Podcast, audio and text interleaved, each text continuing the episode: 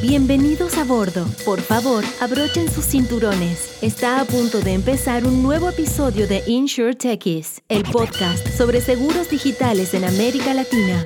Presentado por 123 Seguro. Bienvenidos a un nuevo capítulo de InsurTechies, nuestro podcast sobre el mundo InsurTech en, en América Latina y, más allá de América Latina. Em, hoy estoy con Jay. Jay es cofundador de InsurTech Connect, el, evento más importante y más masivo sobre InsurTech en el mundo.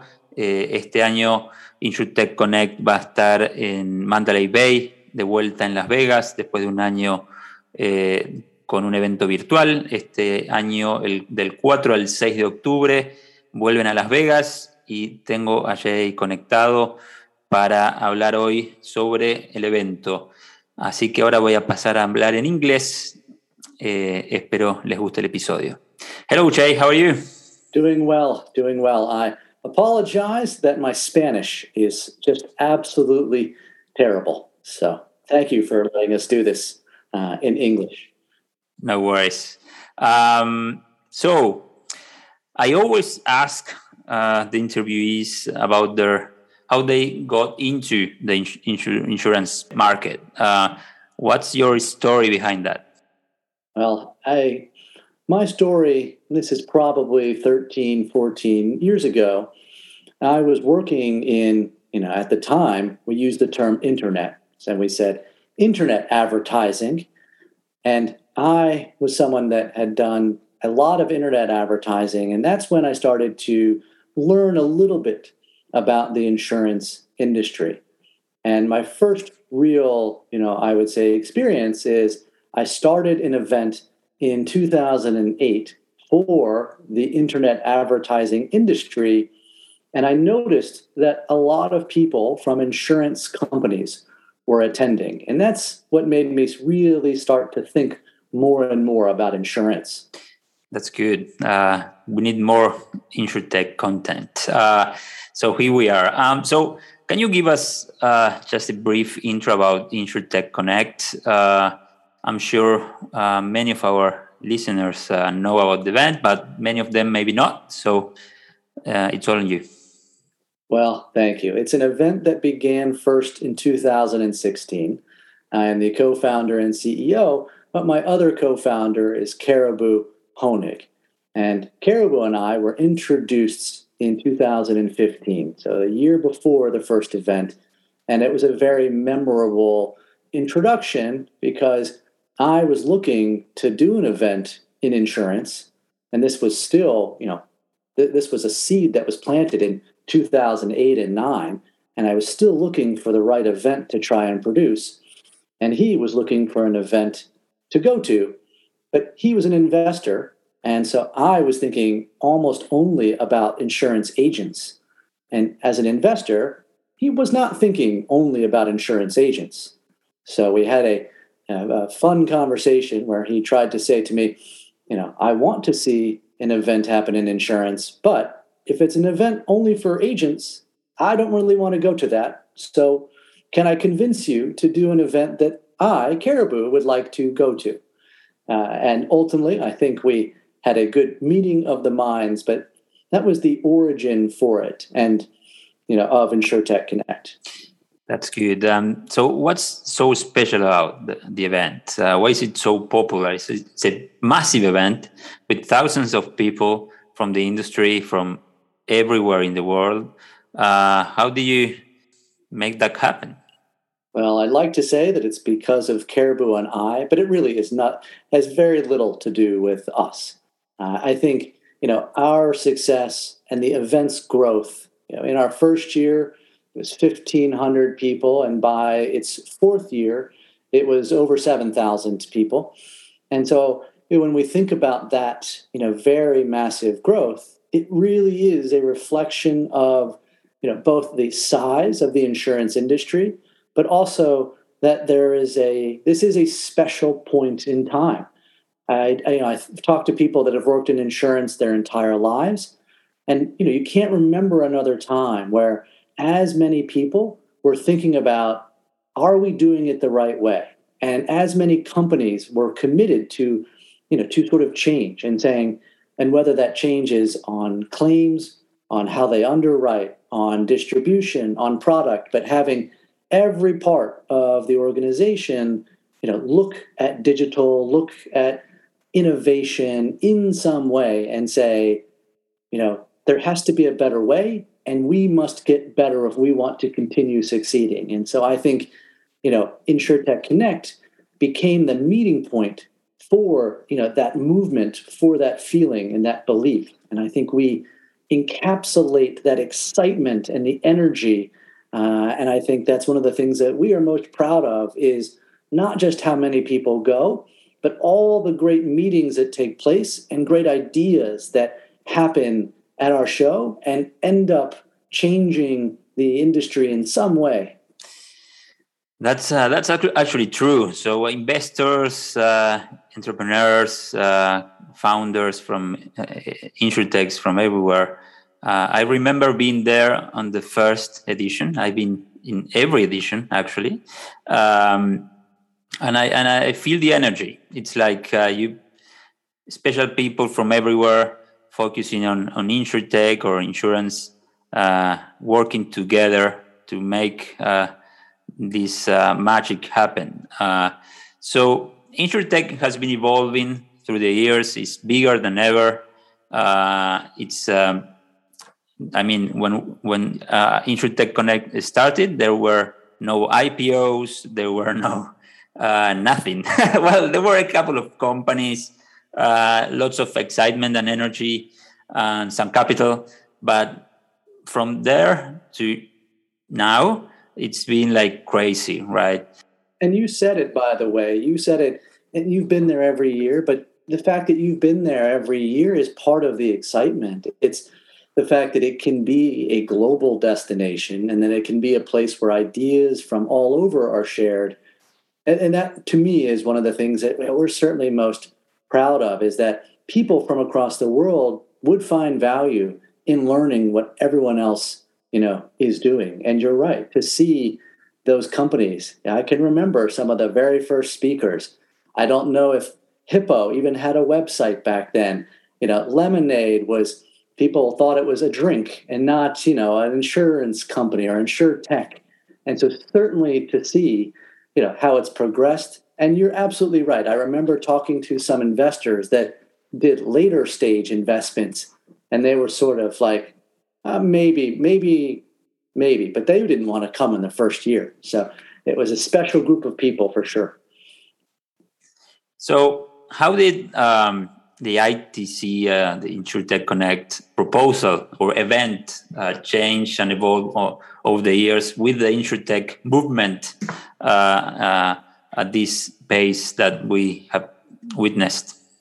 I think when I think about who attends now versus who who attends or who attended in the very first year, there were it was a lot, and I think it's probably the same with explorers. Who are the people that are exploring? Who are the people that just have a passion and they don't need you know a, reason. They don't need data to say this is going to be a big deal i think about some of the groups that attend now enterprise companies like microsoft and apple and amazon. They certainly weren't there the first year. You know one of the things that we love the most is a large group of regulators from all over the world attend. And who would have guessed that having regulators there would actually be fun and it would be add value? But it makes so much sense that if you're someone who's innovating, you know, and insurance certainly here in the US, highly regulated, you know, you want the regulator to see the value of the innovation. You want to be able to sit down and talk about it and learn about it. And we think about some of the companies that are that that didn't exist, which may be another way to think about it, is that you know, today, how many companies exist? Hundreds, thousands that didn't exist in 2016. And so, and I think the other part that we really like is just how much more of the organization is there that we can bring together various parts of an organization, the P&L owners, the decision makers, not just people who are passionate about innovation. And I think there is something that is you, know, you talk about the magic happening And I think it does when people are together and not in their day to day job functions where they might not have a chance to connect, or someone in life might not connect in the States. You don't have P&C and life in the same company. So when you bring them together, you know, it is a new way of looking at things that ultimately is beneficial to all. That's nice. Um, so you're back to Vegas uh, this year. Uh, we're still in the pandemic, but uh, we're going back. Uh, people is getting vaccinated. Um, so, what do we need to know to fully enjoy the show this year? Well, there are a couple new things, and it, it ties into the question that you asked before, which is as we've gotten so large, how do you still make it feel smaller and more intimate?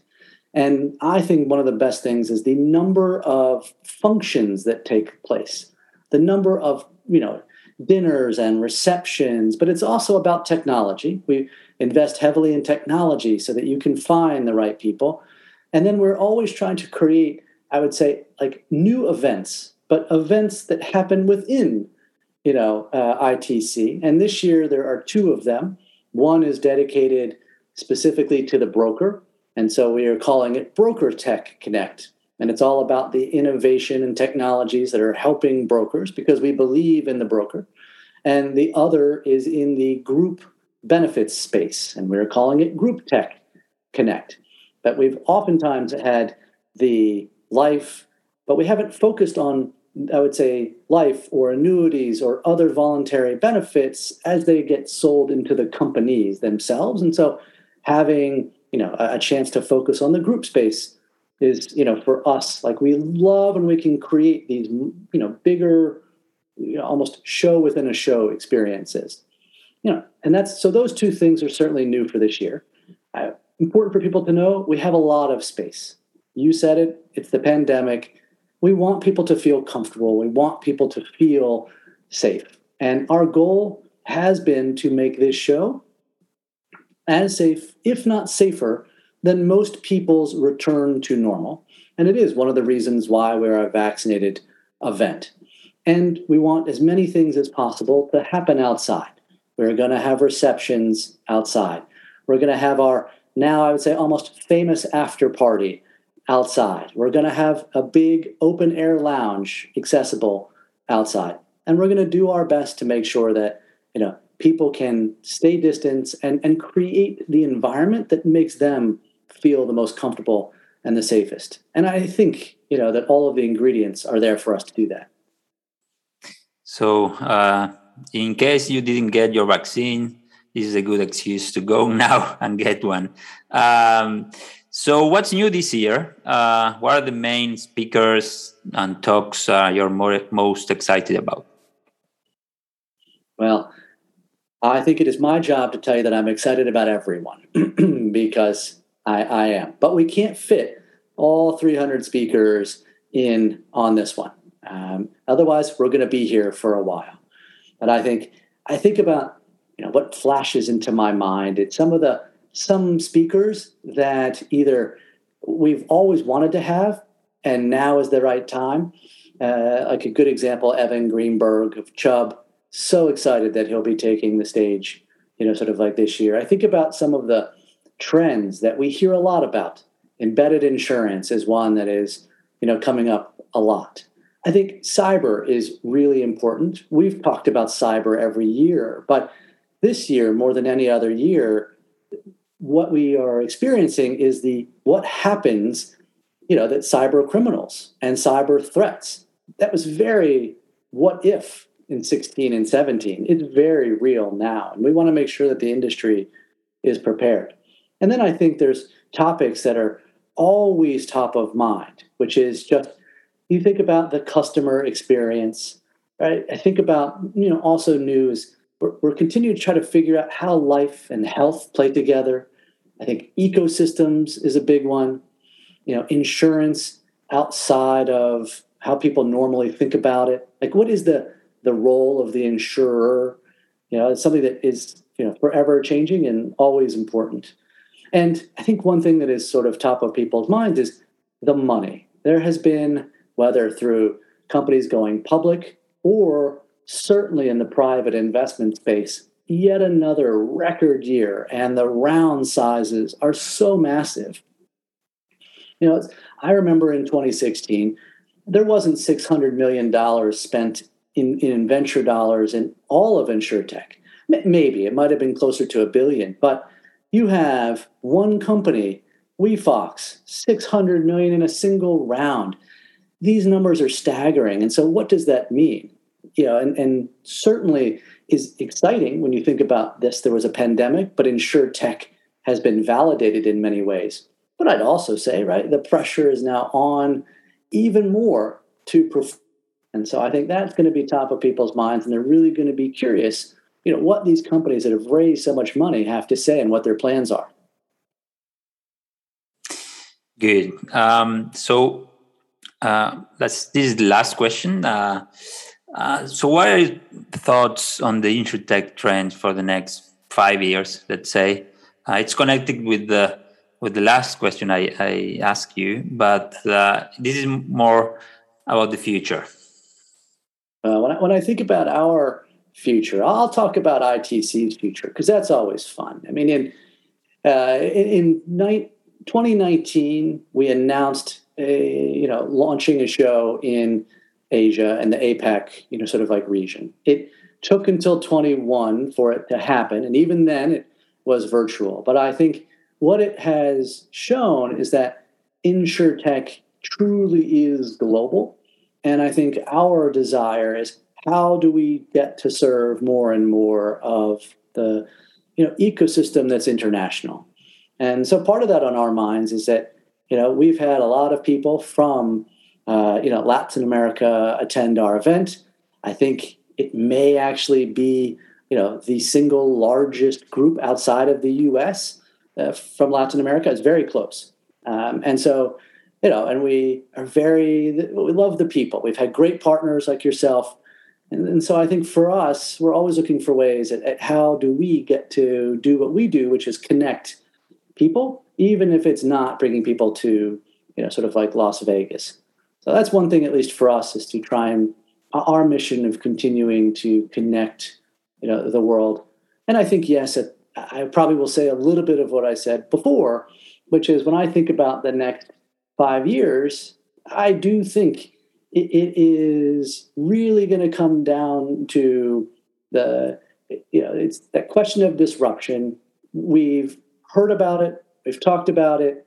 It went from being a question of a startup like uh, that is going to disrupt an incumbent and then it went to being an incumbent saying, how do we disrupt ourselves or disrupt the other incumbent? And the big question mark that is on everyone's mind is still big tech. And it goes back to that embedded thing. I think about, you know, we have GM that is speaking at our show, General Motors. They are launching their own insurance product. Tesla has already done it. And, and so there's this outside influence of other companies that are playing in insurance and what does that mean? And you have a lot of money that is starting to think about insurance, not just venture, but like the capital market, saying, how do we get involved? So I think we're entering this sort of, you know, newer wave of insurance that are of people saying, how do we stitch it together ourselves or differently? How do we break the model, rethink the model? And that will be really interesting to see how that plays out. Jay, thank you very much for the time uh, I guess we can continue this conversation in Vegas, uh, and uh, we wait everyone else uh, listening to this uh, come and join us on the Mandalay Bay Hotel uh, on October. so, any last words? Any anything you want to add to convince people to go? I would just say, ask you. you know, you've, you've going on your fifth year uh, you can save them some money. You have a special discount through you. Uh, and then more than anything, I want to say thank you for you know everyone's time and thank you for being in insurance. Sounds a little bit silly, maybe, but it's true. Because if all of these people weren't in insurance or interested in insurance, we couldn't exist. So we truly always do thank and feel such gratitude to everyone out there. Muchas gracias. Muchas gracias.